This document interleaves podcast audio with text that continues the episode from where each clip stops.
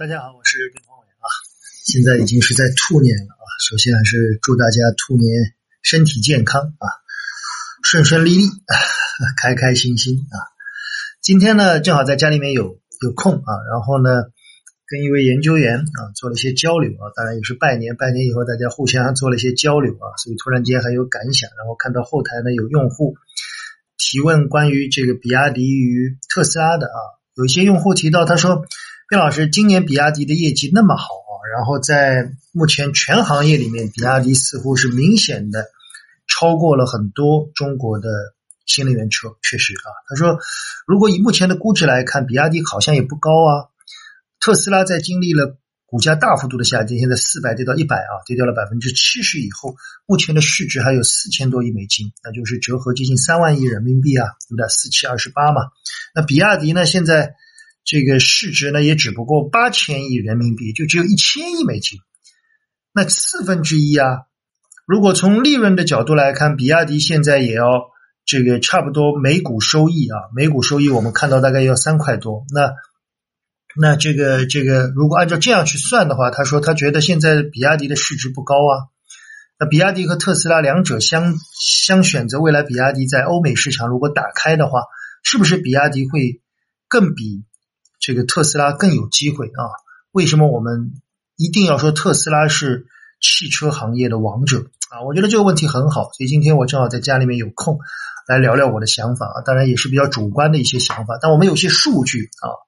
呃，那位研究员发了一篇文章给我看啊，我觉得还蛮好的。然后我今天就把这些数据作为我们新年啊中让大家这个茶余饭后嘛，我们投资者做一些交流，看看我们经常在思考的一些问题。两家公司的这个。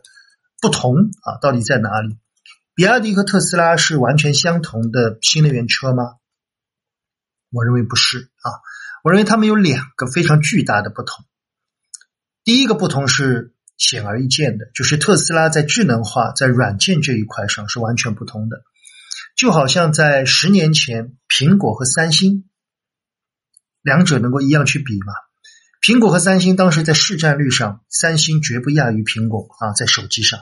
但是这几年，我们明显的看到，苹果无论是在利润上还是在规模上，都远远的比三星要好。所以，苹果的核心，按照巴菲特去买苹果，他是一六年开始买的啊。我在风味书屋里面也提到，在这一集里面专门讲了巴菲特晚年的两个案例，一个就是比亚迪，一个是苹果。比亚迪为什么在去年开始，它不断的开始卖出？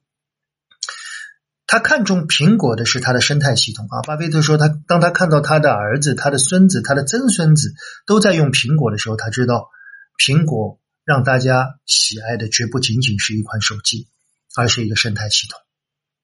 所以特斯拉它更多的是在做一个生态系统。按照特斯拉的这个 CEO 这个马斯克自己说的，他说，如果特斯拉不能在智能驾驶上有所突破，那特斯拉本身分文不值。当然，这句话我觉得很绝对啊，这符合马斯克的性格。但是我们都知道，新能源车的未来绝不仅仅是锂电池车，它更多的是生态。我认为这是特斯拉与比亚迪巨大的不同。比亚迪还没有到一个生态，我们在比亚迪上只是做一个选择，这是第一块。第二块，我们来看看目前大家所看到的啊，比亚迪现在的主要的优势是在它的成本上。比亚迪比其他的汽车赚的更多的主要原因，是因为比亚迪电池它是自己造的，所以从电池目前的毛利来看，大概是百分之三十左右那。毛利来看，所以这一块比亚迪本身是可以省掉的。当然，它最后省掉的绝不是百分之三十，因为。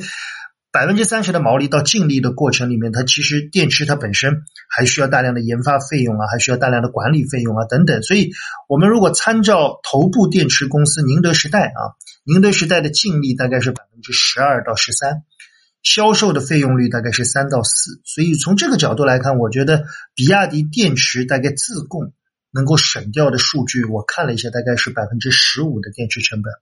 也就是说，比亚迪车。比其他的车，由于它电池自供的原因，所以它本身在内部的节省上大概有百分之十五。所以从这个角度来看，我们大概可以算一下啊，一辆比亚迪的车大概现在平均价格在十五万左右。所以如果比亚迪能够省掉电池成本，大概接近一万块钱，啊，电池成本大概一万块钱，那如果这样去算的话，我们大概能够得出的结论是，比亚迪在这一块的利润上，其实要比明显的要比其他的车企要好。也就是说，比亚迪大概二二年一辆车十五万的一辆车，它大概能够单车的利润一万块钱不到，七八千块钱。不要小看啊，这个数据是巨大的。对很多的车企来说，现在是亏损的状态，所以这是比亚迪比其他的车企明显要有优势的。而这一块优势主要的核心来自于比亚迪的电池自供。好，那么我们来说说比亚迪电池自供里面其实提到了一个词啊，这个词我想是今天我们要进一步聊下去的。这个词叫一体化。呃，在巴菲特有一本书，我推荐给很多人，叫这个巴菲特的护城河。啊另外还有一本书。叫竞争优势这本书，如果有机会，大家也可以去看一下。竞争优势这本书写的很不错，它里面是如何看懂企业的护城河。在这里面，它大概有一段话是专门描写一体化的。他说：“当产业链细分成熟时，细分市场足够大时，那么一体化就不能带来竞争优势。”这句话写的非常好啊！我把这句话写出来。我们现在很多的行业很讲究去关注一体化的企业，但是他在里面说，他说当产业链